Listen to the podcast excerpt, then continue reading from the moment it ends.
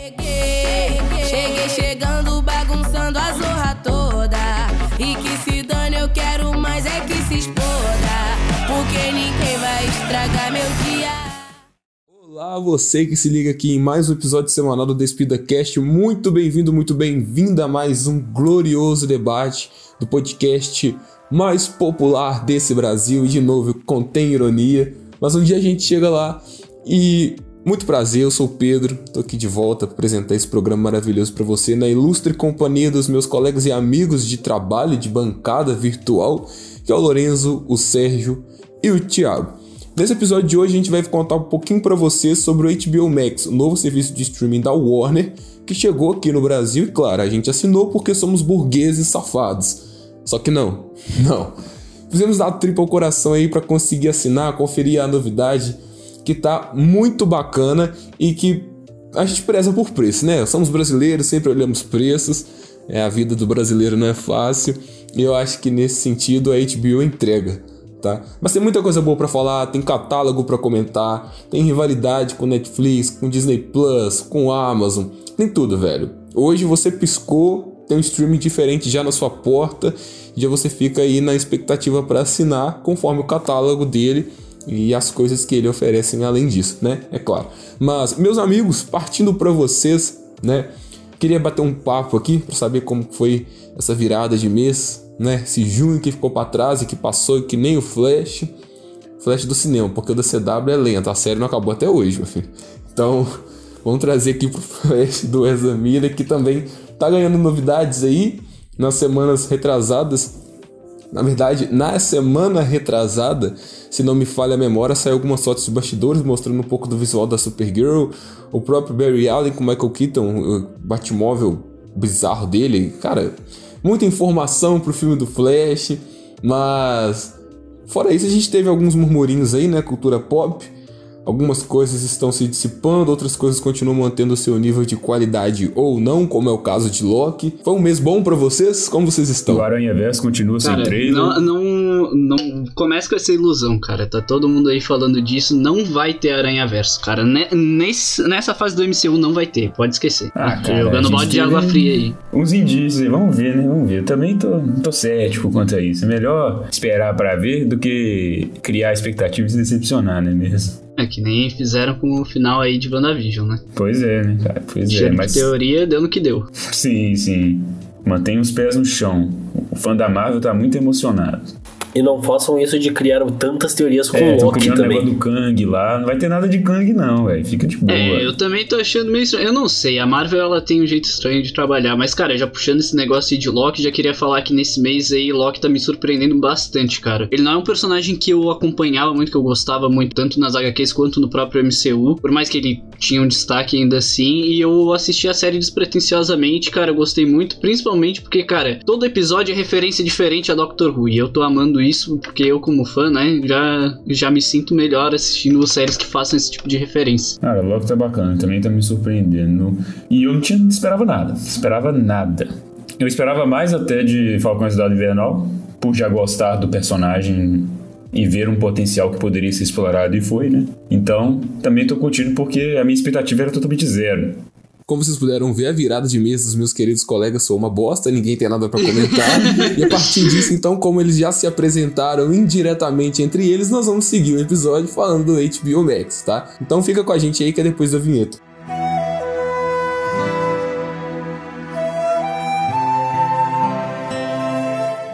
HBO Max chegou no Brasil aqui no dia 29 de junho com uma promoção super acessível. Né? A gente bate muito na tecla preço e antes de a gente entrar no stream, a gente tem que saber quanto ele custa para saber se está dentro do nosso orçamento, né? São tantos streamings aí que hoje fica um pouco difícil você ver que todos vão caber no seu bolso, então você acaba deixando um de lado para poder escolher outro. Em um panorama geral, nós temos os principais streamings do Brasil, que é a Amazon Prime Video por R$ 9,90, a Apple TV, que é também um pouco desconhecida, mas oferece um preço bacana, principalmente se tratando de Apple, né? Então, tipo assim, você não precisa comprar o streaming para depois comprar os filmes, não, já vem tudo dentro, tá? Dessa vez a vida é casada. tá? Não é igual ao iPhone. Mas temos a Netflix com o plano básico de R$ 21,90 e depois o padrão com 32 e o mais caro com R$ 45,90, que eu particularmente acho um pouco salgado. Também O acho. Globopay com plano de entrada de R$ 22,90. O Disney Plus com plano de R$ 27,90 por mês. E agora o HBO Max, que também chegou por R$ 27,90 com uma ressalva. Durante esse mês de julho, até o dia 31, a HBO estava oferecendo um pacote muito, muito, muito interessante e acessível para quem tá, é, quem estiver assinando, né? E, tipo, não estamos fazendo panfletagem, não estamos sendo patrocinados pela HBO. O que nós estamos fazendo aqui é somente informar você que está nos ouvindo a ofertividade de planos, né? E qual vai se encaixar no seu orçamento. E como não é uma parada gratuita, que se você entrar no site hoje, conferir e for assinar, você vai ver, cabe nós também a passar essa informação, eu acho bacana. Mas esses planos, eles são ofertivos e muito interessantes porque são baratos. E quando a gente fala barato, a gente não simplesmente é, pega o 9,90 e fala ah, um valor acessível. O barato não está relacionado diretamente a isso, mas está relacionado ao preço e ao que o serviço oferece. Então não adianta, por exemplo, você pagar 10 reais por mês no Apple TV e não ter muito conteúdo. Então não é um barato, por assim dizer, saca? Aqui já é, porque o catálogo da HBO é muito abrangente e a gente vai comentar dele um pouco mais pra frente. Mas então vamos aos preços. Até o dia 31 de julho deste mês, quem estiver assinando o plano mobile, que é aquele plano para celular, vai pagar R$ 9,95 por mês durante toda a assinatura. Então enquanto você não cancelar, o valor vai ser esse, tá? O plano mobile é mais ou menos para aquela pessoa que não tem muito interesse em dividir conta, aquela pessoa que realmente só se preza assistir streaming no celular e, enfim, né? É, pesquisas disseram aí que dois terços do pessoal que assiste o streaming assiste no telefone. Eu não vou discordar disso, eu concordo que realmente muitas pessoas prezam por assistir no telefone, então quando vão dormir ali, ou então quando estão ao caminho do trabalho ou no trabalho, e é um número expressivo, mas talvez não vale muito a pena porque ele é um pouco limitado sabe? É, a resolução de tela não é 4K. É, tudo bem que seu telefone para rodar 4K é tipo. é foda. Não é, É, qualquer um, um não. telefone bom. Mas você abre mão disso, né? É, você só pode usar em um dispositivo. E ele só é válido para smartphones e tablets. Eu já estava esquecendo, tá? É porque quase ninguém usa tablet. Vocês usam tablet? Não. Nunca tive, provavelmente nunca vou ter. Não. Olha pra você ver, velho. A avó do cara usa tablet e ele não. Que mundo é esse? Tablet é ruim demais, com todo respeito aí a quem É gosta. ruim, velho. Não dá. É, não melhor consigo, vamos comprar um consigo. celular. É. Cara, Então esse plano mobile compensa pra você que gosta de assistir no celular e vai assistir sozinho, tá? Se você é da galerinha do Sérgio, meio gótico, meio emo, que gosta de ficar no canto escuro, uma franja, né? E pintar as unhas de preto, enfim, tô criando estereótipo aqui, tá? Não... Eu até me desculpe, mas a primeira imagem que vem na minha cabeça é essa por experiências passadas. Não que aconteceu comigo, mas eu conheci pessoas assim. E depois dele, nós temos o plano multitelas, tá? Só um adendo.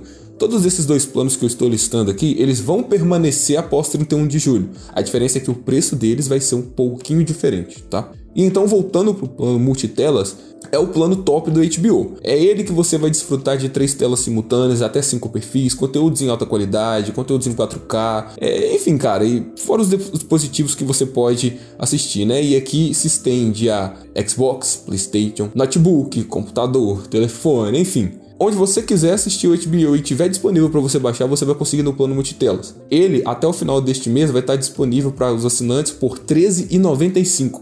E o desconto também é vitalício. Enquanto você tiver assinatura, você vai estar aproveitando essa promoção e pagando R$ 13,95. Ah, Pedro, mas eu não vou assinar o HBO agora porque eu acho que não é necessário. Eu vou esperar um pouco mais, um pouco mais de conteúdo também para ver se vale a pena. E vou deixar para agosto, setembro, enfim. Vou ficar por enquanto com a minha Netflix, meu Disney Plus, tudo bem. Só que a partir daí as coisas mudam. Esses descontos que eu falei que acontecem, eles são novamente reforçando até o fim desse mês. Então, se você resolve assinar um multitelas, por exemplo, em agosto, em setembro e por aí vai, você passa a pagar um valor de R$ 27,90, que foi exatamente o que eu disse quando apresentei o valor dos outros streams. É o mesmo valor do Disney Plus, tá? Só que aí você também tem umas outras modalidades, que é o pacote trimestral, onde ele sai por R$ 74,90, né? E se você dividir por três meses, vai sair em torno de 25 reais. Você vai ter também e o desconto de 12 meses. Para quem gosta aí de assinar um plano anual, como eu faço com o meu Prime Video, que eu recomendo, porque você paga uma vez no ano, meu amigo, ó, acabou. Só vem ano que vem. Ele vai ser por R$ 239,90, o que vai dar equivalente a uns R$19,90 mensal. Tá? E aí você coloca na sua conta, vê se compensa. E nesse bloco a gente está aqui justamente para te convencer de que compensa assinar HBO Max. Novamente, não estamos sendo patrocinados, estamos aqui fazendo porque somos pessoas boas de coração e gostamos de passar, de passar para os nossos fãs coisas boas, tá? Embora o Sérgio recomende muita merda. Aí. Olha, pra você ver, hoje só trouxe coisa boa para recomendar, rapaz. Vocês vão ver, vocês vão ver. É, vamos ver, hein? Vamos ver. Seu passado te condena, cara. Que isso, que diga que eu recomendei coisa ruim. Coisa, não, já começou a recomendar coisa por causa de mulher. É, eu, eu, tô só, só esperando isso, isso cara. O, o, momento que o Pedro vai falar pra assistir alguma coisa do HBO Max só por causa de atriz bonita. Véio. Então. Não, o Pedro não, Sérgio. É, não, não, não queime meu filme nesse perdão, episódio, perdão. cara. só pra vocês queimarem a língua, Foda. hoje só tem uma recomendação por causa de mulher. Nossa. Aí, tá vendo? Mas é que tem que ter, já, né? Não pode fugir a regra, cara. Não, não Sérgio, pode. Não, não, não pode. Uma tem que ter. Mas eu não quero entrar no catálogo da HBO ainda não, porque eu acho que a gente tem muito para falar sobre dele. Já que eu apresentei os planos, né, e os concorrentes do HBO, eu queria saber de vocês. O que atualmente vocês assinam? Vocês acham que vale a pena, velho? Porque, como eu disse, a situação hoje tá um pouco difícil para os brasileiros, né? A gente tem aumento aí na conta de luz, é, pode esperar talvez um futuro racionamento e hoje, como nós estamos em tempo de pandemia, nós acabamos consumindo mais conteúdos em casa, porque não tem cinema, não tem teatro, nem tem coisas afins. Então a gente meio que sente essa necessidade de estar tá aderindo uma novidade que é o streaming, né? Seja Netflix, seja o Disney Plus, etc. Vocês acham que vale a pena? Vocês acham que esse mercado vai saturar? Porque. Saturar, na verdade, né? Porque, tipo, é, é, eu não quero pagar de burguês safado, mas todos esses que eu listei eu tenho. Alguns eu sou parasita? Sim. Alguns eu faço o capitalismo funcionar a meu favor? Também. Mas eu acho que hoje é, é a forma que a gente tem para sair um pouco dessa loucura, sabe? Consumir conteúdos diferentes. Cara, uma curiosidade que eu queria trazer aqui sobre essa questão das concorrentes é que na semana passada teve aquela polêmica envolvendo o Siqueira Júnior, apresentador da Rede TV. E daí eu fui assistir o vídeo, né? Em que ele teve aqueles comentários preconceituosos.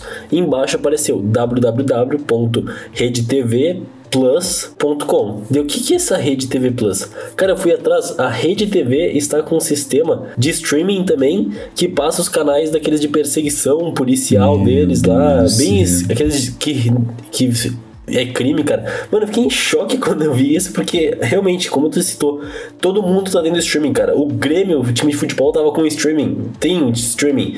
O. Cara, tá uma variedade enorme de streamings onde as coisas mais inusitadas acabam tendo. Mas eu atualmente assino então, né, a Netflix, o HBO Max, o Disney Plus e o Prime Video. Não tenho mais streamings do que isso. Até porque eu acho que não, não é necessário parasita. nesse momento. Não, não é parasita, né, cara? É girando o capitalismo a seu favor.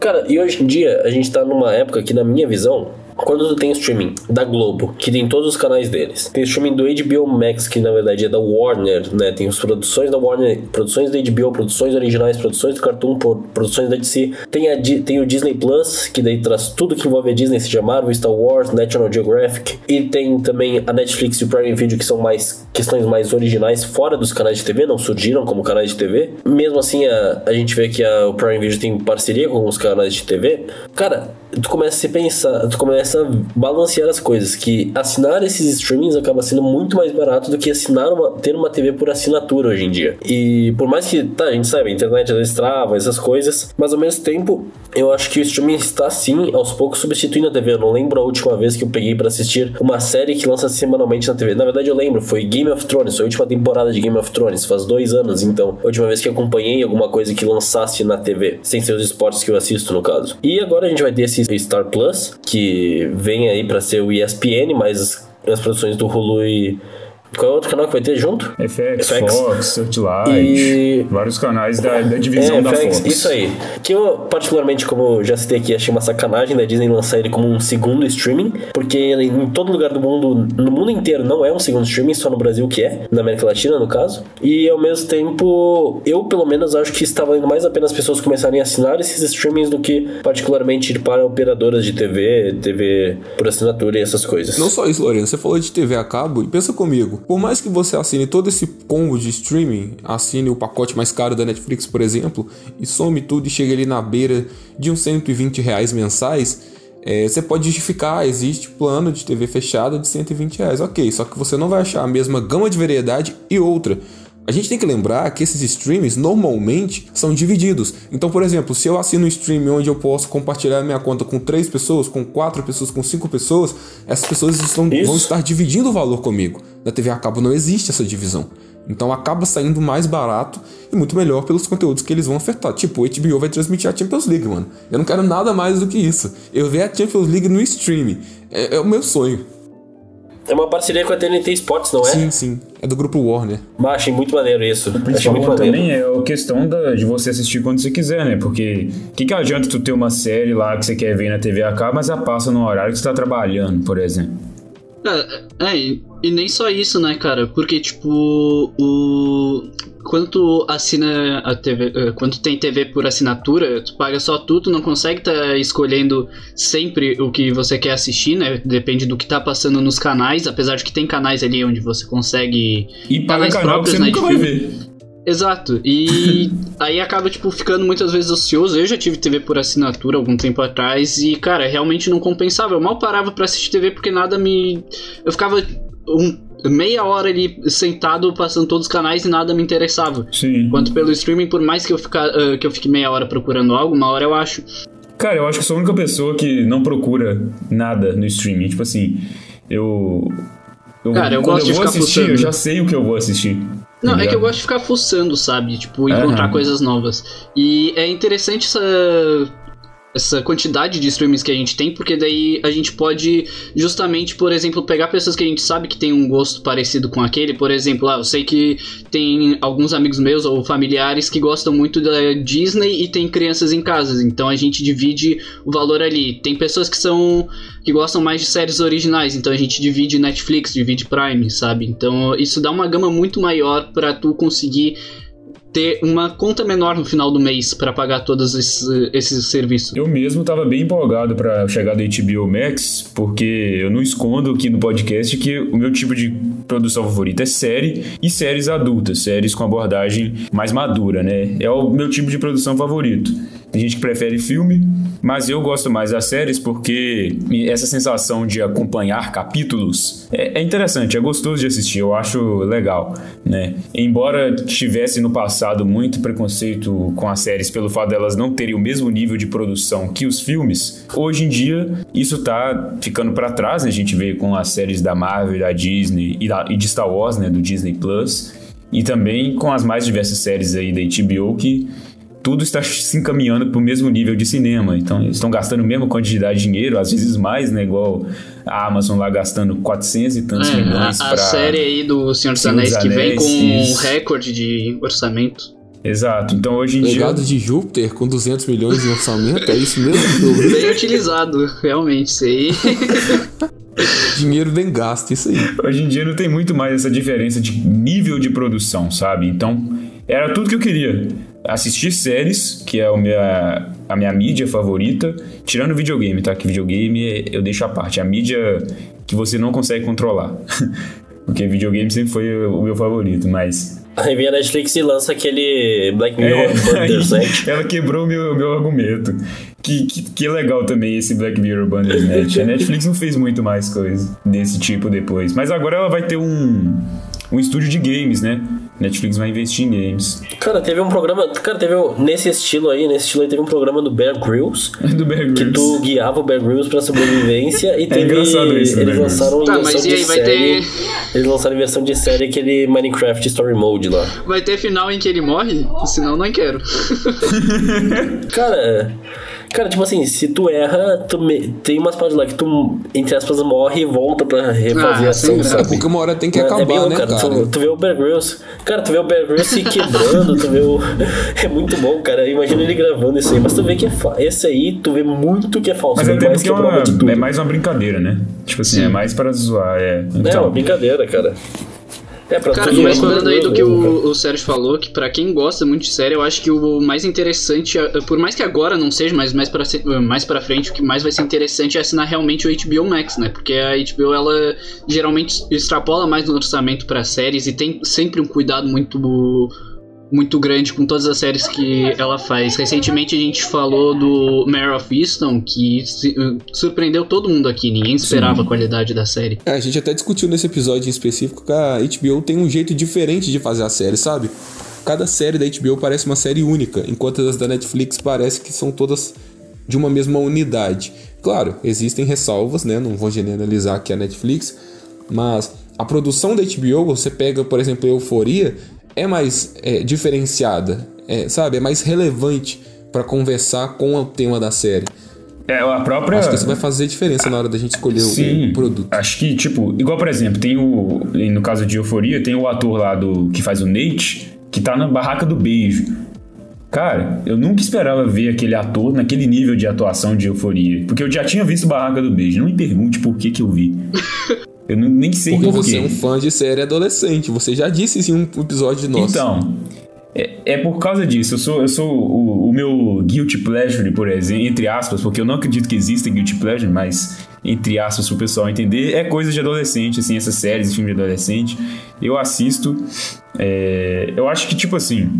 É legal, cara, é divertido, porque eu, eu vejo aquela parada, mas nunca, tipo assim, vivi muito daquela parada, tá ligado? Até porque no Brasil é um pouco diferente do que aquelas séries costumam retratar. Tem as suas semelhanças. Cara, acho que no mundo real é, um pouco diferente, né? Então, tipo assim, né? E eu sempre fui um adolescente muito esquisito, e agora sou um adulto muito esquisito, então eu não sou muito parecido com aqueles personagens. Mas eu gosto de assistir. E me impressionou muito o nível de atuação do Nate e do personagem, né? O ator, esqueci o nome. Mas a HBO é muito forte em séries dramáticas. Eu acho que é o principal, é o carro-chefe assim da, da HBO com séries dramáticas, porque o, o, sempre tem muito cuidado com o roteiro dessas séries e a direção. Até o própria, a própria True Detective, por exemplo, que eu sempre cito aqui, adoro, minha série favorita. Você teve na, na primeira temporada, principalmente, todos os episódios dirigidos pela mesma pessoa. E isso era uma parada que é incomum nas séries, né? Até hoje não é muito Sim. comum. Porque... Geralmente tem o showrunner só, né? Cuidando da. Sim, o, então, temporadas. o showrunner, no caso, é separado, né? Sim. Aí, mas a questão é que, tipo assim, ela geralmente tem vários diretores, igual, por exemplo, The Mandalorian. Tem vários não, diretores tipo, em Tem um showrunner cuidando, mas tipo, é incomum realmente tu ver um diretor só em todos Isso, os episódios. Exato, exatamente. No caso de, de True Detective, a gente tem o mesmo diretor e um showrunner só também. Aí, como você tem no The Mandalorian, não, você tem lá episódio dirigido pelo Robert Rodrigues, pelo Dave Filoni, como episódio da, da Soca lá, o Jedi. Enfim, tem vários diretores em cada episódio. Isso ajuda a tornar a produção mais rápida, né? Só uhum. que, quando tem o mesmo diretor, tem uma unidade maior na série, você consegue perceber uma constância maior. A gente mesmo citou aqui que em The Mandalorian tem episódios que são mais bem dirigidos do que outros, principalmente a parte da ação. O episódio do, do Robert Rodrigues, que é aquele que tem o Boba Fett arregaçando os Stormtroopers lá, ele tem cenas de ação melhores, por exemplo, que o último episódio, que é dirigido pelo Peyton Reed, o diretor do Homem-Formiga.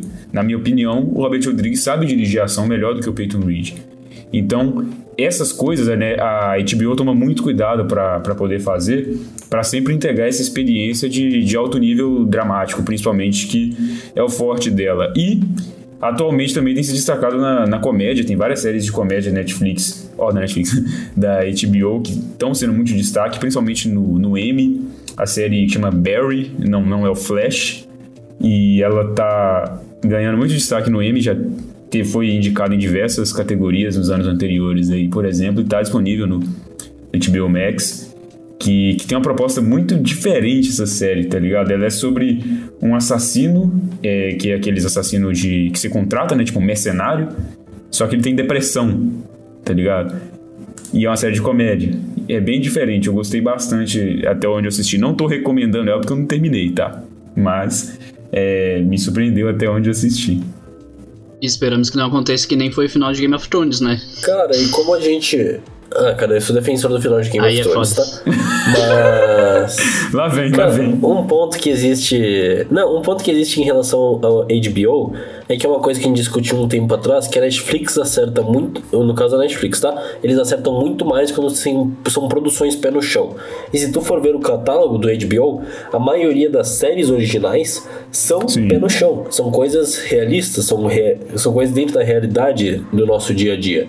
Claro, com suas histórias de ficção, mas nada que extrapole muito como a Netflix faz e é, na minha opinião, o momento onde a Netflix mais erra quando fazem as séries e filmes. Cara, eu acho que pra você para você ter essas séries mais extrapoladas, tem que ter muito cuidado no que tá fazendo, tá ligado? Porque pode ficar uma obra-prima, como por exemplo as, as seis temporadas de, de Game of Thrones, as seis primeiras, ou pode ficar mais ou menos, como a sétima e a oitava. Eu não acho que a oitava seja um desperdício completo, tem momentos bons nela. Cara, mas, tipo Mas- assim.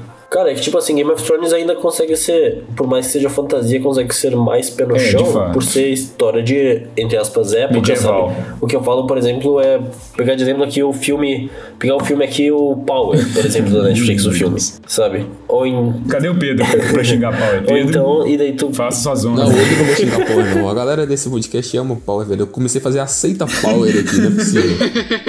Quando a gente for falar. Quando a gente for fazer o review do terceiro filme do Homem-Aranha do Tom Holland, nós vamos falar de Power por causa do Jamie Foxx. Isso. Escrevam muito bem o que eu tô dizendo. Alguém vai lembrar, se não eu, É, tenho certeza. lá no veredito. Tudo de ruim Power. a gente Vai lembra de falar, ah, Power. mas o Jamie Foxx tava em Power e Power é uma bosta, que a Netflix fez uma bosta, velho. Hoje eu enterro o Power. Nesse episódio eu enterro o Power. Prometo que vou deixar Power em paz. Toda vez que é um filme ruim, a gente lembra dele, coitado. Enfim, o que, que vai ser mais. O que, que vai sair um pouco do pé do chão no HBO? Vão ser as produções envolvendo É. a DC. Vai ser a continuação lá da série do, da- dos Titãs, vai ser. ah, se tivesse, né? Mas como não teve o Monstro do Pântano, uma possível segunda temporada. Patrulha. Patrulha do Destino, bem lembrado. Vai ser a animação da Harley Quinn. A patrulha é totalmente fora do chão. Cara, então, são, esse tipo, são as coisas envolvendo super-heróis que vão ser mais fora do. mais fora do. De pé no chão, assim, Sim. sabe? Mas se tu for ver o Max Originals, Ah, não necessariamente. O Westworld é bem fora da casinha, saca? Tem uma parada meio futurista ali. Eu acho que o problema de você. Cara, mas então, estar cara, mas fazendo- ali sim, velho. Mas, por exemplo, é minoria nesse caso. Não, tudo bem, mas você tá falando que. Tá, é de si, mas a gente não pode é, colocar a carga dessa despirocagem só na conta da DC dentro do HBO. Podem vir projetos futuros, originais do HBO Max, que sim, podem ter essa premissa. Netflix não veio com o legado de Tem Júpiter. o- Ah, tá, uma adaptação de super-herói, O ok. Rise by the Wolves impede, aí, ó. entendeu? By Wolves, ele é bem fora da caixa aí, bem diferente. Eu Sim, acho que o concordo, problema cara, tá concordo contigo, na Pedro. produção daquele projeto, não necessariamente no dinheiro que dão pra eles fazerem. Prova disso, de novo, legado de Júpiter. Claro, a gente usa é, exemplos ruins como esse, cara, pra reforçar porque são ruins. Então a gente lembra com mais é, características, sabe? Não tô falando que o bom a gente esquece, mas quando a parada é muito ruim e você fica com aquilo na cabeça de ter um tempo perdido, é, você vai lembrar e vai dar exemplos disso. Então eu acho que é, a gente pode confiar porque parece que a unidade HBO ela gere mais seus projetos de forma com que eles façam mais sentido é, em termos de característica. Olha, eu vou pegar o streaming, eu conheço HBO por isso, isso e isso. São produções muito bem produzidas, etc e tal. Quando você pega a Netflix, a gente já tem um pouco mais de liberdade por conta dos diretores e a gente com isso tem projetos um pouco mais diferentes uns dos outros, tá? Claro que alguns vocês vão perceber o mesmo filtro a lá Michael Bay, mas é, eles são um pouquinho mais centrados naquilo que ele se propõe a fazer e não como um todo pro streaming. O que eu acho bacana também, é interessante a gente ter essa diversidade, saca? Se você pegar Umbrella Academy, É, ela é um pouco é, diferente lá concordo. de Sex Education, tá? Então, em termos de produção, tá? Não de história. Mas a HBO me parece, tá tudo dentro de um mundinho. Por exemplo, a gente viu Mary S. Town na semana retrasada e a gente conseguiu É uma assinatura, cara. Isso, isso, é, a palavra é essa. A gente conseguiu perceber essa assinatura do HBO, tá? Ah, quando eu falo a gente, somos nós quatro aqui que já temos uma certa experiência com produções. Talvez a pessoa de fora que tá chegando agora no HBO vai assinar, ela não vai perceber É, isso. Mas ao longo do tempo, quando ela vê que as produções são constantes, e essa palavra é muito interessante eu usar, constantes, ela vai realmente botar mais credibilidade no streaming. Então, se ela vê, por exemplo, cinco séries e quatro ela adorar, e não só por conta de história, mas por conta da experiência que ela teve, você pode ter certeza que ela vai usar o HBO agora como algo a mais, como algo além, como uma referência no streaming. É um referencial, cara. É... É, cara, e, e como eu citei a questão da assinatura, uma coisa que eu gosto muito na HBO desde sempre é que eles mantêm a assinatura sem necessariamente ter uma fórmula do sucesso, sabe? Sem se prender num, num paradigma de fórmula. Por isso que é uma coisa que eu sempre fui fã da HBO, e apesar de eu não ser tão fã das questões que envolvem o CW, por exemplo. Mas, por exemplo, a HBO eu gosto. Falando dentro do HBO Max, né? Que tem a questão da Warner e a questão do HBO. O HBO está acima da própria Warner nessa Inclusive, questão. Um ponto que pode não ter nada a ver, mas eu acho que é importante para algumas pessoas, porque eu conversei com uma amiga minha e ela falou que isso é importante, né? E atualmente tem sido importante para mim, são séries com episódios não tão longos. Séries com episódios mais curtos, de até meia hora, por exemplo, que permite pessoas que têm menos tempo no dia a dia poder aproveitar das séries e, e assistir com mais frequência, né? Ou pelo menos conseguir assistir mais episódios por dia. E na HBO a gente tem muitas e excelentes. Eu vou citar algumas aqui. Algumas delas eu não assisti, mas eu estou citando as que têm episódios de 30 minutos ou menos. Pra galera aí que assiste, que ouve a gente e que é, não tem muito tempo na rotina, poder também dar uma conferida ver se agrada. A gente tem Sex and the City, que é uma série bem antiga, mas bem popular na época que saiu, é um clássico. Esse é um clássico da HBO. Tem Barry, que eu já citei, Silicon Valley, é, que eu vou falar mais dela, Bellers, a série do The Rock e Messi do Capitalismo. Tem também, é, não sei como é que pronuncia, mas é Mr. Fletcher ou Senhora Fletcher, que é a série da, da Agatha de, de WandaVision. É, né, para quem curte é, mulheres mais velhas aí, sabe? Não vou falar com muita propriedade porque pode ofender alguns ouvintes. Vai gostar. É, Hagman Tenas também, eu vou falar dela mais pra frente também. Temos Girls, que é uma série, inclusive, que destacou o Adam Driver, nosso querido Adam motorista, o Kylo Ren aí do, do, da última trilogia de Star Wars. A uni, vulgo única coisa boa da, da nova trilogia. Exato, já ia falar. Conhecido também como a única coisa boa da última trilogia de Star Wars. A quem discorde. E Discorda aí, fala aí. O que, que tem de melhor que o, que não, o Kylo falei, Ren? a quem discorde. Eu não falei que eu que discordo. Calma aí, calma aí. Se alguém falar que a Rey é melhor que o Kylo Ren... Cara, eu discordo, cara. Eu discordo. Tem uma coisa melhor que o Kylo Ren nessa trilogia. Os créditos finais. Nossa. Pô, eu sempre dessa piadinha. Tinha que ser, cara. Eu, eu já tava esperando.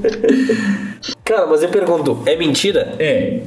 Cara, eu, eu, eu vou te dizer que é pelo simples, fato, é pelo simples fato de que quando chega no final do último filme, tu vai ver os créditos finais, tua alma já se corrompeu porque tu não aguenta mais ter assistido tudo aquilo que tu viu passando na tua frente e tu não fica Cara, nem mas feliz. pelo menos acabou, Tu cara. não Chega, consegue chega nem ficar feliz chega porque acabou. Pelo menos acabou. Esse cara é muito hater. Você não fica feliz, você fica satisfeito e aliviado. Cara, eu pelo menos, eu pelo menos não acho que o Kylo Ren. O Kylo Ren não é suficiente para eu gostar da trilogia. O Kylo Ren é muito Não, mas- foda e o personagem Ah, não, é mas muito ninguém bom. quis É, dizer isso, não, eles só ninguém. disseram que ele é uma coisa boa dentro da trilogia. Então, é uma coisa. Ele não é suficiente para eu suportar assistir os filmes, é isso.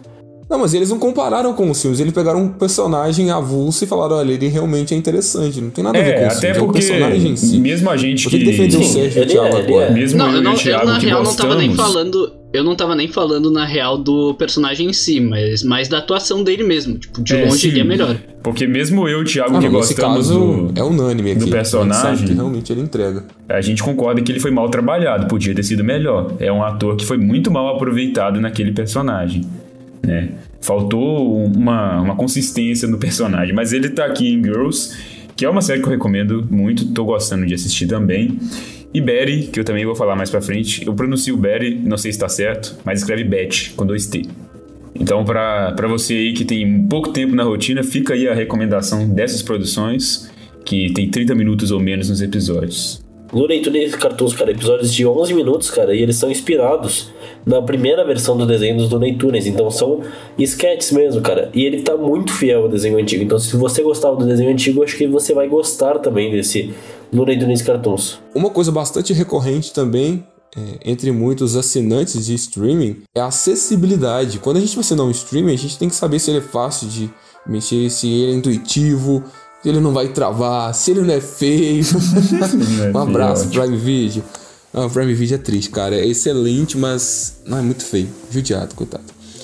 É, e o HBO, cara, depende muito da plataforma que você vai assistir. Atualmente, nós temos um problema presente no HBO Max, que se você está escutando esse episódio que após terem corrigido, desconsidere, mas se não, vai valer por agora, para sua experiência. Qual o problema na legenda? As produções onde você assiste com legenda, além da legenda estar reformulada de forma totalmente errônea, no sentido de uma fonte que não é suficientemente legível para você continuar acompanhando aquilo, ela não está nem centralizada. Já é o primeiro problema. Eu não estou falando nem da tradução em si, não. Mas a organização de legenda não tá legal aqui, tá? É, então é um fator que já é, incomodou a gente, embora não deprecie o serviço, porque nós sabemos que é um erro que vai ser corrigido daqui uns dias, né? E também se deve ao número de pessoas que estão é, entrando no HBO, conhecendo o serviço e até que o algoritmo do sistema consiga gerar algo concreto e olha, esse realmente agora só vai receber atualização de novidades que vão entrar e que vão sair. É, a gente vai demorar um pouquinho, enfim, até se acostumar, faz parte, não vamos tacar paus e pedras no HBO por conta disso, não. Mas a plataforma em si, dependendo de onde você assiste, e agora eu quero trazer tanto para as Smart TV, que são onde o conteúdo é, é, apresentado de forma mais nítida, no sentido de você ter uma televisão 4K e conseguir assistir uma produção em 4K, e também para o mobile, no caso do smartphone, onde muita gente também assiste através dele. Eu acessei dos dois, meus amigos aqui também com certeza vão dar os seus depoimentos, devem ter acessado dos dois também. E a experiência que eu posso passar para você que está ouvindo é que a HBO Max na televisão, no sistema integrado da Samsung, da LG, enfim, no Android, funciona muito bem é muito intuitivo, tem até um barulhinho quando você vai mexendo o controle e passando para outras categorias. Não é difícil de você achar as categorias e eles têm também uma forma muito interessante de dividir não só os gêneros, mas é, as produções que estão envolvidas dentro do grupo HBO Max. Então, quando você vai pesquisar por marca, vai aparecer a marca própria HBO, vai aparecer o Max Originals, que são as produções originais do HBO, a Warner Bros, a DC e o Cartoon Network. É mais ou menos o que a Disney Plus fez lá no seu menu, né? Onde a gente tem as categorias divididas entre Disney, Pixar, Marvel, Star Wars e Net é, Geographic. E aqui também tá muito legal disso, cara. Tá muito intuitivo. Você consegue buscar séries da DC muito fácil, tá? Então, é, em relação à experiência e acessibilidade, tirando o fator da legenda que eu citei, particularmente eu não me sinto incomodado, tá? Gostei pra caramba. Eles têm uma paleta de cor muito própria que é aquele degradê do roxo. É bonitão, é, até né, a criação de perfil mesmo. Eles fazem uma coisa muito bacana que a gente não vê em outros streams, que é deixar você personalizar o seu perfil com a sua foto. Então você pode upar qualquer foto do seu aparelho do telefone, saca? Diferente da Netflix, por exemplo, que você escolhe um avatar, é, da Disney Plus que você escolhe um avatar, do Prime Video, tá? Essa funcionalidade também está presente. Mas o diferencial de você conseguir colocar a sua foto é uma coisa bem legal da HBO, porque eu sei que tem muita gente que gosta de personalizar com a foto. Então, em relação à acessibilidade, eu fiquei satisfeito, tá? E agora a gente não vai entrar em mérito de preço, porque eu sei que tem muita gente que fala: Ah, Pedro, mas eu não reclamo do Prime Video porque eu só pago R$ 9,90. Cara, independente do valor que você pague, é, você tem que se sentir bem dentro daquela plataforma tá? O seu dinheiro não cai do céu. Tudo bem, talvez o seu caia, mas o meu não. Então, é, eu sou um pouco exigente quanto a isso, até porque eu, eu mexo com design e, tipo, é um pouco chato você ver certas coisas ali desorganizadas. É, então eu não passo pano, tá? Ah, pode ser 1,99. Se tá feio, eu tenho que pontuar que tá feio. Mas não me atrapalha porque na hora que eu vou assistir o filme, o Prime Video me entrega o filme em boa qualidade, com uma boa sincronização de legenda e afins, tá? Mas de vocês, Gostaram do HBO? Funciona no telefone? Travou aí, já deu bug? O celular esquentou, explodiu? Cara, o meu é Motorola, né? Então você já viu. Cara, pra mim. Meu amigo, É. a- a- aí não, É complicado, não rolou. tá? Mas até que ficou bom. Hum, por incrível que pareça, o Motorola aguentou. Ficou bom. Cara, assim, a única pontuação que eu tenho pra fazer é que eu não sei porquê. Eu não sei se foi problema do sistema da loja, tá? Eu tenho TV LG aqui em casa. Eu fui tentar baixar o aplicativo e, cara, não ia por nada. Eu demorei muito tempo pra conseguir. Ele simplesmente não iniciava. Aí depois de um bom tempo, demorei uns dias, consegui baixar e aí sim consegui usar, mas depois que baixou não tive nenhum tipo de problema. Fora realmente as legendas, mas fora isso não teve nada que me atrapalhou assim. Eu acho que eu, de serviço de streaming eu só me perdi mais no da Disney Plus no início, mas depois eu, Eu tenho. fiquei tranquilo.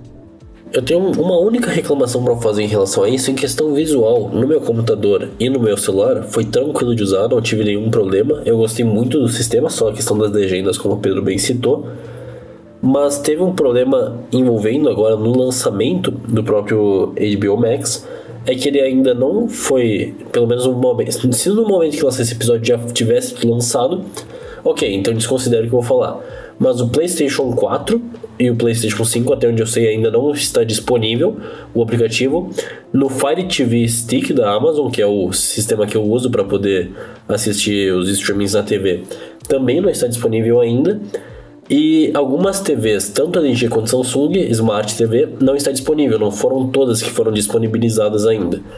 Então, sei lá, a gente que é do Brasil aqui, a gente esperou, da América Latina, esperou por muitos meses até o sistema estar, ser lançado no Brasil.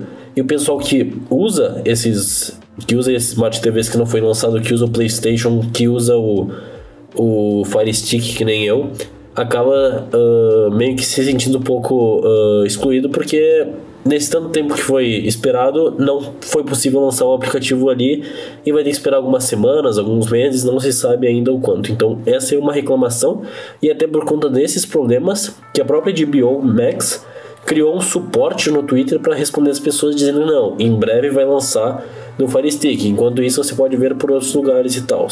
É, na Microsoft Store também não ah, tem. Isso não. foi um um elogio agora que eu quero fazer, que é a criação desse suporte.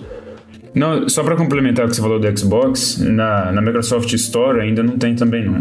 Só tem Netflix, Crunchyroll É, então e também tem a Prime. questão do Xbox. É, por enquanto ainda não tem não, porque eu assisto pelo PC, Então- mas eu baixo os aplicativos na, na Microsoft Store, porque eu gosto de ter o aplicativo, né? E PC não tem essa limitação de memória, né? Tem 1 tera de HD, então foda-se, baixa tudo.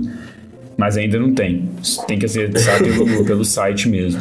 É, cara, então é como eu disse, a gente esperou tanto tempo para lançar, infelizmente não lançou em todos que deveriam ter lançado, em todos, os- em todos os locais que deveriam ter lançado.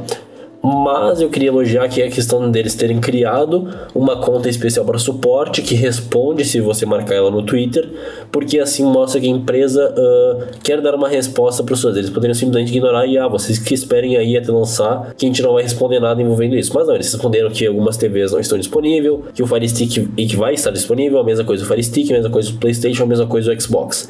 Que em algum momento, daqui a alguns dias, semanas, meses, não sei, vai estar disponível. E também explicaram a questão das legendas que já está sendo corrigida também. Então eu achei muito interessante eles darem essa resposta, mas ao mesmo tempo um pouco decepcionado de não ter lançado um local que eu possa ver na minha TV, por exemplo. Bom, mas então, né, a gente já meio que deu uma estudada no visual e na acessibilidade do HBO, dos preços também, que é muito importante. Só que aí, realmente, a gente chega no ponto principal de todo e qualquer assinante de streaming. O que, que tem no catálogo?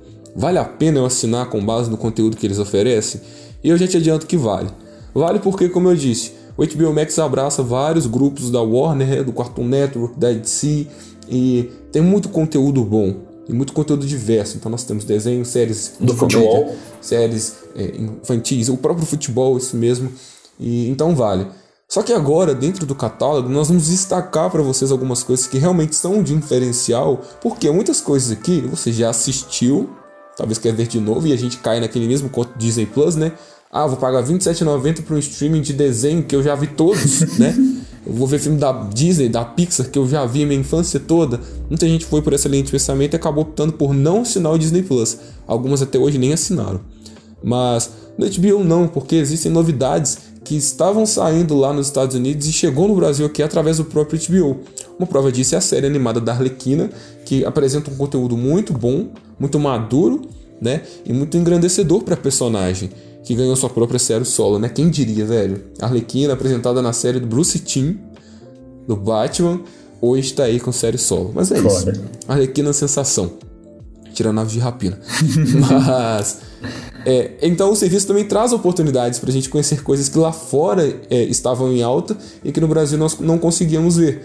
E, enfim, Isso é muito bom, isso é um atrativo para o catálogo, mas não só isso é, completa o catálogo, né? Nós temos novidades que vão chegar e vou deixar para vocês pontuarem algumas coisas aí que vocês acham que valem a pena, no sentido da pessoa realmente ficar com HBO Max. Cara, primeiro lugar para pontuar isso, vale lembrar qual foi o primeiro carro-chefe que foi o líder de audiência do HBO Max nesses dois, nos dois primeiros dias, na verdade, que foi a série Friends e o Friends, a reunião do Friends, que daí os atores se reencontrando. E, ao mesmo tempo que produções originais receberam também uma grande audiência, como The Flight Attendant, que veio como uma das principais séries do HBO Max dos Estados Unidos para o Brasil. Ou seja, eles estão diferente do Paramount Plus, por exemplo, que se prendeu apenas à nostalgia, sendo que a principal produção do Paramount Plus hoje é um, uma continuação de iCarly, ou seja, tá, é novidade, mas é ainda se prendendo à nostalgia. Tu vê o HBO Max trazendo a nostalgia, coisas que eram da infância, coisas que eram da adolescência, coisas que eram do nosso passado e também trazendo coisas novas ao mesmo tempo, como eu citei, o Flight Attendant, tem Monstro do Pântano, tem tem muitas coisas que são novidade para o público brasileiro ainda. E da mesma forma como foi muito similar à estreia de Mandalorian no Brasil quando lançou o Disney Plus um ano depois de lançar nos Estados Unidos. Fora que muita gente não acompanhou muito das séries da HBO, né, cara? Porque algumas delas, como a gente citou, Sex and the City, é, Girls, Gossip Girl, é, é, tipo, na época era só TV a cabo, e, e principalmente, por exemplo, é, Sex and the City era uma série muito inacessível, e, e até porque ela é mais antiga e tal. E aí as pessoas não tinham dinheiro para ter TV a cabo nesse, nesse período que era mais caro. Até hoje é caro, né? Então eu acho que isso é muito interessante porque tu tem acesso mesmo ao conteúdo antigo, é um conteúdo que você não viu mesmo sendo antigo, diferente dos da Disney, né, que sempre foram mais populares, assim, né, no sentido principalmente as animações e tal, e sempre chegaram aqui no Brasil, essas séries mais dramáticas e tudo mais que nós temos da HBO, muita gente não viu. Muita gente não conhece se você falar. A própria True Detective, que eu sempre falo aqui, muita gente do Brasil não assistiu e não conhece. Eu espero que as pessoas assistam isso. Você tá me ouvindo? Pelo amor de Deus, assiste True Detective. Nunca te pedi nada, só assiste. E tipo assim, cara, tem muita coisa como tu citou. Por exemplo, muita gente usa aquele usa aquela imagem do Daniel Radcliffe com pantufa de monstro, um roupão e, e armas como meme é. e não sabe que é de um filme que tá e tem esse filme no, no HBO Max, que é o Armas em Jogo, cara. Então, tipo, são muitas coisas que a gente talvez conhecesse ou não conhecesse mesmo e tem a oportunidade de ver agora. Um exemplo aqui, também agora, como o Pedro citou, que mescla muitos fãs, não apenas os fãs. Uh, vai ter os, os fãs de desenho animado, de séries de heróis, de séries mais sérias, como é o Sérgio, assim, de séries mais específicas, de séries de comédia, vai abranger todos esses fãs e também para o público do esporte vai ter a UEFA Champions, todos os jogos, vai ter ali tem documentários de times de não só de futebol, mas de beisebol, de basquete, de de hockey, de de muitas coisas, cara. Então é um negócio que abrange o maior número de público possível. E esse, nesse caso, tem que defender aqui o HBO Max. Na minha visão, foi o que eu senti que teve mais abrangência, mesmo com o catálogo Sim. inicial. A gente sabe que vai lançar muita coisa ainda que não lançou, algumas séries que não lançaram todas as temporadas que existem ainda mas que ao mesmo tempo a gente se sente muito grato de poder ter essa grande variedade. Cara, e falando nessa questão de séries que saíram antes lá fora, né, e principalmente aqui em animações, o tem muita coisa do Cartoon Network que veio pro pro HBO Max, principalmente agora o Hora de Aventura, né, o Terras Distantes, que conta mais da, das histórias agora nesses, nesses primeiros três episódios mais do Bimo, mas pretende mais pra frente mostrar mais da relação da Jujuba e da Marceline, a amizade do fim do Jake. Um, séries também como o reboot que a gente teve do Thundercats, série, aquela série clássica do Scooby-Doo, a série clássica dos Jovens Titãs. Então, para quem tem para todas as idades tá, é um catálogo muito cheio, sabe? Tipo, tem para crianças mais novas, tem para você que gostava de assistir desenhos mais antigos, então provavelmente a gente pode ver produções um pouco mais antigas do Cartoon Network. Espero também que chegue aí também o Samurai Jack, né, que são clássicos aí que a gente assistia muito durante a infância. Cara, e aqui já queria fazer então o meu marketing de novo, porque e o marketing num texto de quase um mês atrás, porque não sei se vocês lembram, mas teve a lista de cinco filmes do Adam Sandler para se ver no Dia dos Namorados, e dois deles, dois desses cinco, estavam apenas no Google Play Filmes, e agora eles estão também no HBO Max, cara, que é o Juntos e Misturados e o Afinados no Amor. Então é isso aí, tem Adam Sandler Tem aí ter, né, também. cara? O cara? O cara tem que marcar presença, ele é onipresente, tá em todos os streams. Cara, e, e uma curiosidade, vocês viram aí que o- ele tava planejando fazer um, um Sandler verse com todos os personagens dele de filme? Cara, eu quero muito isso, cara. Eu quero muito isso, mas mais que um Sandler verso, cara, mais que um Sandler verso, sabe o que, que eu quero? Eu quero um filme do Adam Sandler que ele atue com aquele. Que o cara que faz o American Pie seja o filho dele, cara. Porque eles são idênticos. É verdade. Pior que é mesmo, velho. Parece muito. Nunca tinha reparado isso, mas parece. Parece mesmo, velho. Então, eu vou deixar algumas recomendações aqui que são bem diversificadas para nossos ouvintes. Se você curte uma série mais de comédia e principalmente que traz muita, muita reflexão no tom do humor, eu gostaria de recomendar High Maintenance, que é uma série sobre um cara de meia idade, ali uns 30 e poucos, 40 anos, que entrega maconha de bicicleta. É, é isso aí, é engraçado. E cada episódio você vai vendo clientes diferentes dele. E é muito bom, eu recomendo demais. True Detective, sem comentários, é só a melhor série de detetive já feita. Então, se você gosta de série de investigação, só assiste, principalmente a primeira temporada, é claro. Uma outra série que é muito desconhecida, mas que eu fiquei sabendo através de uma skatista que eu seguia no Instagram, que é Betty ou Betty, B-E-T-T-Y, que é uma série sobre um grupo de adolescentes, meninas, que são skatistas e como elas se relacionam nesse mundo do skate e suas vidas pessoais também. Pra quem gosta de série adolescente como eu, perfeito. Silicon Valley, uma série também mais leve de comédia e tal, voltada para o ramo da tecnologia. A série se passa ali com é, trabalhadores do Vale do Silício, que é um dos principais expoentes de tecnologia ali da América do Norte. Então, quem curte tecnologia, principalmente computação, pô, é um prato cheio aí e ainda de quebra vai se divertir assistindo a série porque é bem engraçada. E Sopranos, ou Família Soprano em português, que para quem curte os filmes do Scorsese, como eu já citei aqui, é o meu diretor favorito, principalmente os filmes de máfia dele, como Os Bons Companheiros, Cassino e O Irlandês. Pô, Sopranos é, é incrível, é extremamente premiada e, e recomendadíssima, uma das melhores séries dramáticas sobre máfia que, você pode encontrar aí na, nos streams e na TV. Essa é a minha listinha aí, espero que vocês que estão nos ouvindo assistam alguma dessas coisas e que gostem, principalmente, é claro, que o mais importante é isso. E caso você não, não teve interesse de pagar aqueles 49,90 reais quando lançou a Liga da Justiça do Zack Snyder, está disponível também agora no HBO Max, está dentro do catálogo lá, não precisa pagar nada para assistir, só assistir lá. E também tem a versão A Justiça é Cinza, que é o filme em preto e branco também, porque ele fez todo um marketing em preto e branco. E ele também quis lançar o filme em preto e branco, porque o Zack Snyder ele tem essas loucuras deles às vezes. As Snyderices, né, famosas. Uma coisa importante pra gente destacar no catálogo da HBO é que nós temos também conteúdos originais aqui do Brasil. Então, se vocês pararem para pesquisar, vocês não vão achar somente conteúdos estadunidenses ou estrangeiros.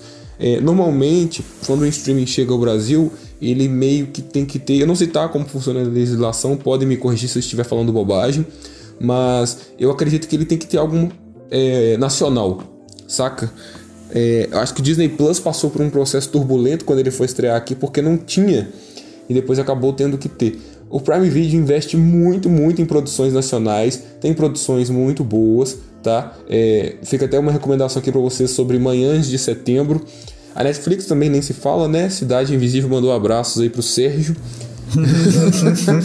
e aqui no HBO Max a gente também tem, tá? Não vou recomendar nada específico, mas estou dizendo que se você gosta de consumir algumas produções brasileiras e não sentem que ela se parece um pouco com as novelas da Globo, fique à vontade, porque também no HBO Max existe esse tipo de conteúdo. Bom, nós falamos sobre catálogo do HBO Max, a gente viu que tem muita coisa boa no catálogo e muita coisa boa para chegar no catálogo, né? Prova disso são as séries inacessíveis que nós comentamos um pouco por conta de estarmos no Brasil. Só um exemplo que eu quero dar para esse mês de julho aqui, que é uma série que vem ganhando muito destaque por se tratar de uma série, né, da CW, que é Superman Lois, né?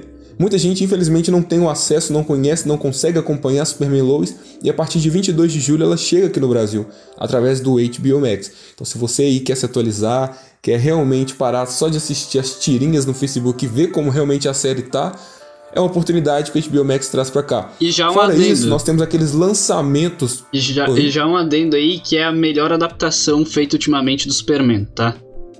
É realmente o Superman Superman, não é essa palhaçada aí que tem feito aí sempre querendo mudar o Superman, querendo fazer ele como mal ou ditador ou subverter o personagem. Então vez assistam. Eu- Superman, lá. Não. Eu espero muito que ele não esteja criticando o Superman do Zack Snyder, velho. Porque senão a chapa vai Não, esquentar. lá é um pouco melhor feito, pelo menos, mas né? No geral, a gente tem uns aí que. Tá, é mas então qual que são esses pontos aí? Porque onde eu vejo que o Superman é um ditador, tipo, não ofende a imagem do personagem porque se trata de um universo alternativo. Pro, pro Thiago ofende, ele é fanboy do Superman. Eu sou Ah, mesmo, de Deus, velho. Eu sou mesmo. Você pega Injustice aí, você pega é, Red Son, né? Que o Reino do Amanhã. Mano, são histórias do universo alternativo. Tipo, é uma outra roupagem do personagem, não é uma outra adaptação. Enfim, né? Pra mim não faz muito sentido a crítica Não, é dele, que o não. Thiago porque... é chola mais, Thiago, chola mais. É, chora mais, Thiago, chora mais. Vai ter que aguentar Superman até o final aí, porra. Inclusive o Superman negro, que a Warner tá querendo fazer um filme dele aí, tá? Espero. Mas não chora, não. Ah, não, isso aí eu espero que, que saia mesmo. Tô, tô até Você animado. fica puto porque as versões mais famosas dele são as alternativas? Exato, esse que é o problema. Então, mas é porque as alternativas. O que acontece, cara? O Superman ele tem a questão dele ser um herói não identificável. Pelo menos pra mim, né? Eu tô falando no, no- no meu ponto de vista. Ele é um herói que eu não consigo me identificar, então eu não gosto do Superman Cara, classicão. é que assim, eu, eu, eu vou dar uma- um exemplo que vocês vão, vão entender. Pra mim, esse tipo de Superman é a mesma coisa que o Aranha do Tom Holland, sabe? Eu tenho a mesma sensação. Sim, eu entendo. Eu compreendo a sua, a sua indignação. Tá certa a indignação, como diria o Rogerinho do Engar. Mas Cada um com seu cada um, né, velho? Mas o, o Superman clássico, ele não tem muito apelo pra mim. Eu gosto de personagens mais problemáticos, mais imperfeitos, mais... Não que o Superman não erre, eu não tô falando isso. Mas o Superman, ele não tem personalidade pra mim. Ah, mas é por isso justamente que o, o Luthor, Superman cara. do Zack Snyder funciona. Sim. Porque ele desconstrói essa parada que você tem como um certo preconceito do Exato, Superman. é isso que eu ia citar. O Superman do Zack Snyder, ele, ele é o mais próximo dos quadrinhos que eu gosto. Eu não, não tô falando que eu, Eu já gosto não do vejo ele Superman muito do... próximo dos quadrinhos, não, tá, cara? é, não, Isso eu bem diferente. Ah, ele tem a fidelidade ao mesmo tempo que ele tem a É, o que eu originalidade. quis dizer Eu acho que ele é mais é o que- original do que fiel. A fidelidade dele eu acho que tá ali mais só pro Liga da Justiça. Mesmo assim do Snyder, tá? Tipo, aquele símbolo de esperança mesmo. Nos outros filmes eu não vejo muita coisa do Superman dos quadrinhos. Sim, não. mas o que eu digo é tipo assim: dentre os que mais se distanciam, ele é o que menos se distancia. Porra, mano, mas o Superman do Christopher Reeve é basicamente o Superman do quadrinho. Então, mas tô Tipo, falando tipo assim, porque o, o Thiago citou, por exemplo, que o Superman do Zack Snyder é um pouco diferente, realmente é. Então eu tô citando, dentre os Supermans que são diferentes, ele é o que mais é parecido, tá ligado? Não é igual, por exemplo, o Redson e o Injustice, que é bem diferente. O do Snyder é diferente, Ah, mas tá, não tanto. tá. Se tratando da- do Superman original. Isso, ok. isso, exatamente. Tá. É isso que eu tô querendo dizer. entendi. Porque eu não necessariamente gosto do Superman de Injustice, eu acho que ele é legal sim, até o ponto onde ele fica irritante, mas não é a pior coisa de, de Injustice. É, ele, ele é bom no jogo porque o quadrinho é longo demais, e desnecessariamente longo. Porque a pior coisa de Injustice é a Mulher Maravilha. Ela é uma desgraça, é terrível. E, e o do Redson, eu gosto dele porque ele tem o arco de, tipo assim, Redson ele começa com o Superman deturpado e termina com o Superman clássico, tá ligado?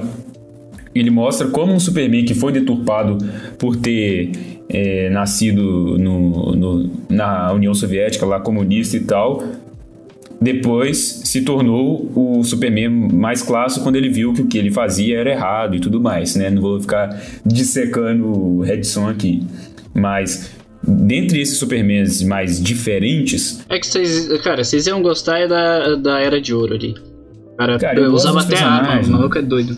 mais maluco, mais errado possível, mais, mais otário, mais babaca. Essa galerinha tá com saudade aí do Superman que puxa o planeta nas costas, tá? É isso que eles querem falar, só que estão com vergonha. tá? Fizeram um mini podcast pra chegar a essa conclusão. Só que voltando às estreias de julho do HBO Max e essa parada de abranger as produções que fora do Brasil nós não temos acesso, é, nós temos também o Godzilla vs Kong, que chegou a alguns cinemas tá? Aqui, mas lá nos Estados Unidos estreou simultâneo. E é esse ponto mesmo que eu quero bater e firmar no final desse episódio, que é a estreia simultânea em 2021 de alguns lançamentos da Warner no HBO Max. Algumas pessoas não gostam, eu particularmente também não acho legal, porque particularmente para mim ofende aquela galera que está envolvida na produção de levar a grandiosidade da obra pro cinema, mas não vou entrar nesse mérito, que não é isso que a gente vem falando nesse episódio, tá? O que a gente vem a ressaltar é que outros filmes da DC, outros filmes da Warner vão chegar simultaneamente ao HBO Max nos Estados Unidos. No Brasil nós não temos isso ainda, tanto que tudo bem, o streaming lançou dia 29 de junho, mas Godzilla vs Kong, Mortal Kombat, Judas e o Messias Negro estão chegando aqui somente depois, bem como Invocação do Mal e Tom Jerry, tá?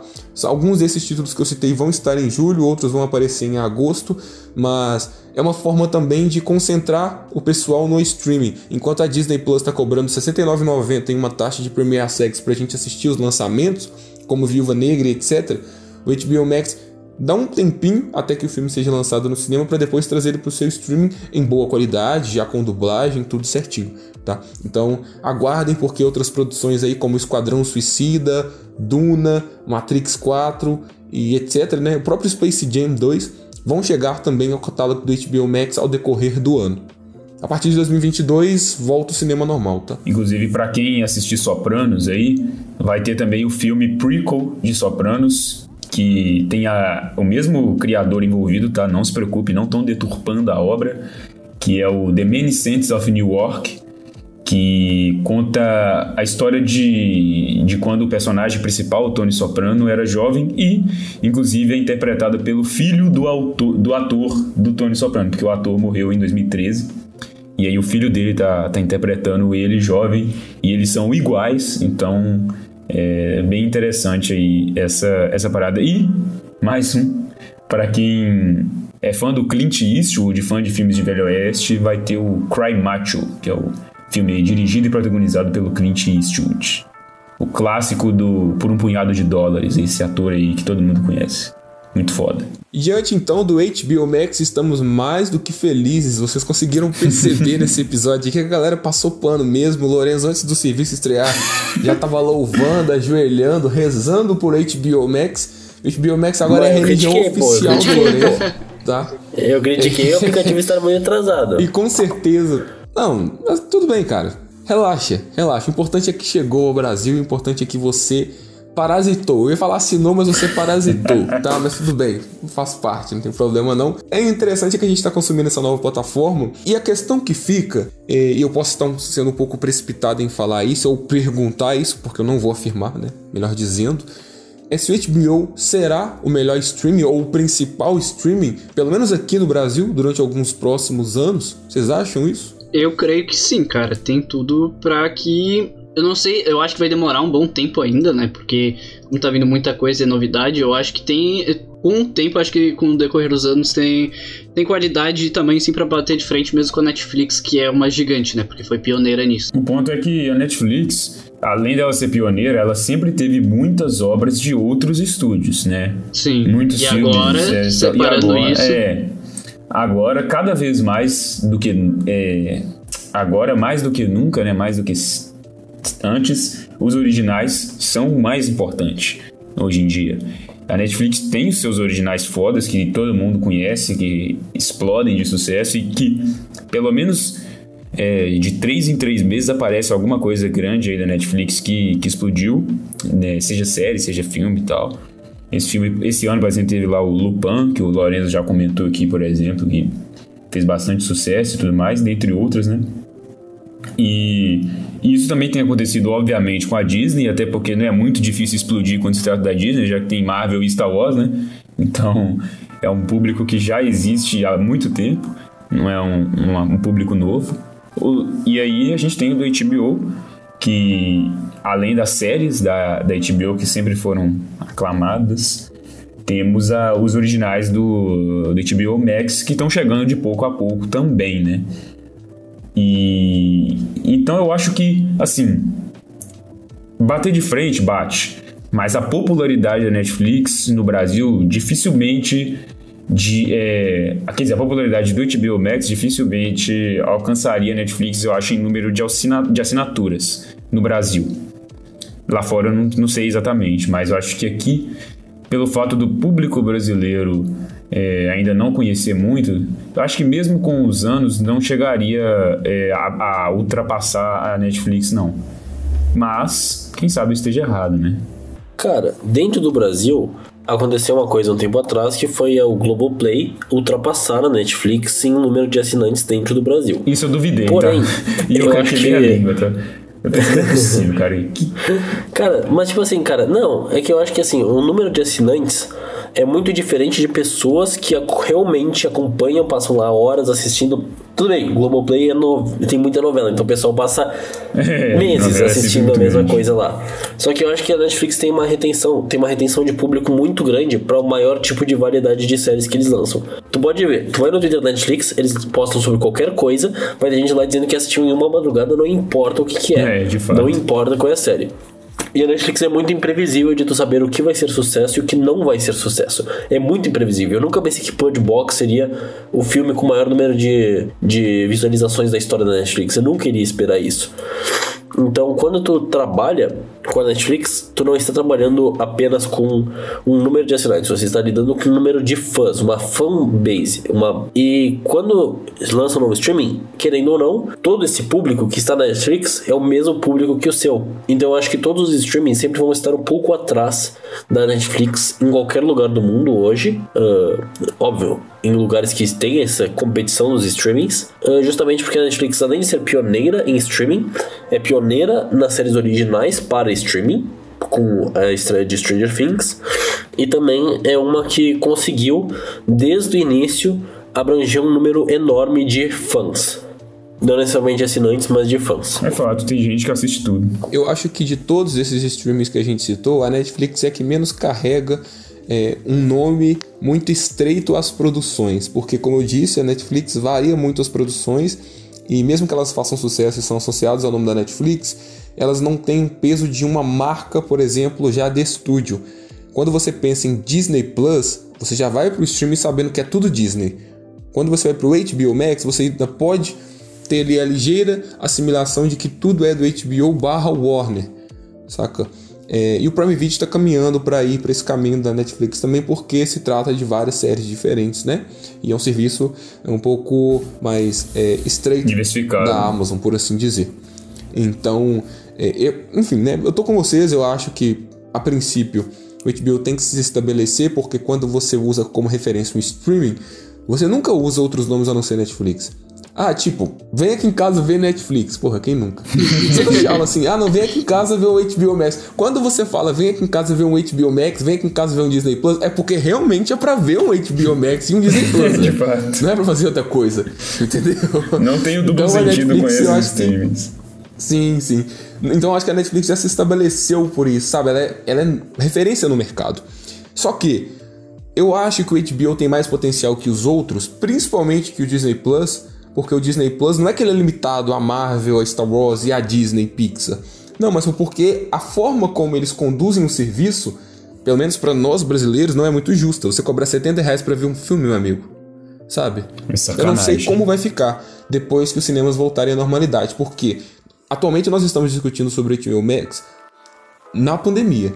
Vai existir um mundo do streaming na pandemia e um streaming na pós-pandemia, porque depois que os cinemas retornarem, muita gente, muita gente vai estar cancelando alguns serviços porque já acha que não vale mais a pena ter um serviço para acompanhar um filme ou então para acompanhar outras séries do estúdio. Um exemplo disso é o próprio Disney Plus. Depois que os cinemas voltarem e os filmes da Marvel foram diretamente para o cinema, o cara não vai ficar vendo Disney Plus ali a menos que tenha algo que sustente aquela assinatura dele, que é o caso das séries originais que agora eles estão é, investindo, né? Que é Loki, WandaVision, Falcão, vai ter aí Cavaleiro da Luz e Hulk. Se isso for de bom grado, o cara continua. Mas diante de um valor de R$ 27,90 e com a possibilidade de ele gastar mais dinheiro indo no cinema pelo menos uma vez no mês, ele vai colocar na balança e falar: pô, peraí, se eu quero voltar a ir ao cinema, então vou ter que abrir mão de algum streaming. E eu acho que esses streaming que vão abrir mão não é necessariamente o da HBO, por quê? A HBO, além de ter um conteúdo mais original, né, por assim dizer, uma assinatura mais forte, a HBO tem carros-chefe. Então, tipo, a HBO tem a DC, que se tu bota uma série da DC lá do Lanterna Verde, por exemplo, você vai chamar muita atenção. Não é porque é Lanterna Verde, mas porque a marca disse, porra. Tá, ah, Pedro, mas o Disney Plus também tem a Marvel, ok. Só que você aqui tá fazendo uma série em um patamar muito elevado. Tipo, você tá lidando com uma produção que originalmente a gente poderia ver no cinema. Eu não consigo, por exemplo, imaginar WandaVision no cinema, Falcão, Soldado Invernal no cinema, muito menos Loki no cinema. Agora, quando você fala que vai fazer uma série em live action da Liga da Justiça Sombria no HBO Max, você fala, porra, essa parada é nível cinema, eu preciso estar com streaming para ver, entendeu? Pelo menos é a impressão que eu tenho. Não sei se vocês vão concordar ou discordar de mim. Mas fica essa ressalva, porque eu vejo um futuro mais promissor pro HBO Max a longo prazo. E quando eu digo a longo prazo é pós-pandemia. E eu não vejo esse futuro tão promissor para alguns outros serviços pós-pandemia, né? E enfim, né? Lá pra frente a gente vai voltar nessa discussão, a gente vai lembrar desse bloco, vai falar, porra, realmente, depois que o cinema voltou, eu parei de assinar streaming A, streaming B ou streaming C. Se fosse pra ficar com um só hoje, um só, qual que vocês ficariam? Hoje, agora. Cara, eu, eu ficaria com Disney Plus. No momento. Cara, inesperado, Mas, tá? é, mas é, é por um motivo muito específico. É porque a minha irmã menor ela assiste muito desenho da Disney. Então Não, eu tô falando, pense só em você. Esquece que existem outras pessoas. Só você que vai consumir. Pensa, imagina que é só você mesmo. Cara, é difícil. Ficaria. Eu acho que fica. Acho que ficaria entre Disney Plus e HBO. Não saberia escolher, não saberia decidir, não. Uhum. Porra, o cara é indeciso, velho. Mano, mano, não tem como, porque assim, eu tô acompanhando muita coisa da, do MCU, eu acompanho muita coisa do, de Star Wars, e daí agora vai ser as coisas do. Da DC, né, da Warner no, no HBO Max, e agora tá com o rumor também de que vai entrar pro catálogo do, da HBO Max a, a série de Doctor Who, né, a série nova. Então, tipo, parece que eles vão estar envolvidos com a produção. Então, não- realmente não saberia escolher. Thiago em cima do muro. Aqui eu fico. Respondendo a sua pergunta, meu caro amigo, atualmente eu ficaria com HBO, tá? Não é que eu tô surfando no hype da novidade, não. Mas, como eu disse, eu penso a longo prazo. E quando a gente escolhe, né, diante dessa pergunta que você fez, a gente tem que ponderar as nossas principais preferências. Sim. Tipo, o que, que você gosta mais de consumir? Marvel ou DC? Star Wars ou Star Trek? Tá? Tô dando exemplos aqui. É, Euforia ou Sex Education? Saca?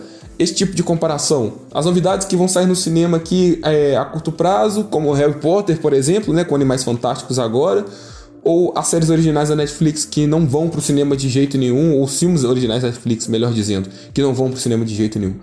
Então, diante do meu gosto pessoal, eu te dou absoluta certeza, com 100% mesmo, nenhuma vírgula a menos, nem um décimo a menos, na verdade, de que eu ficaria com o HBO Max, porque ele conversa mais com as coisas que eu consumo, sabe? Eu acho que hoje, se eu perder, por exemplo, o Disney Plus, vai fazer falta acompanhar séries da Marvel? Vai, com certeza.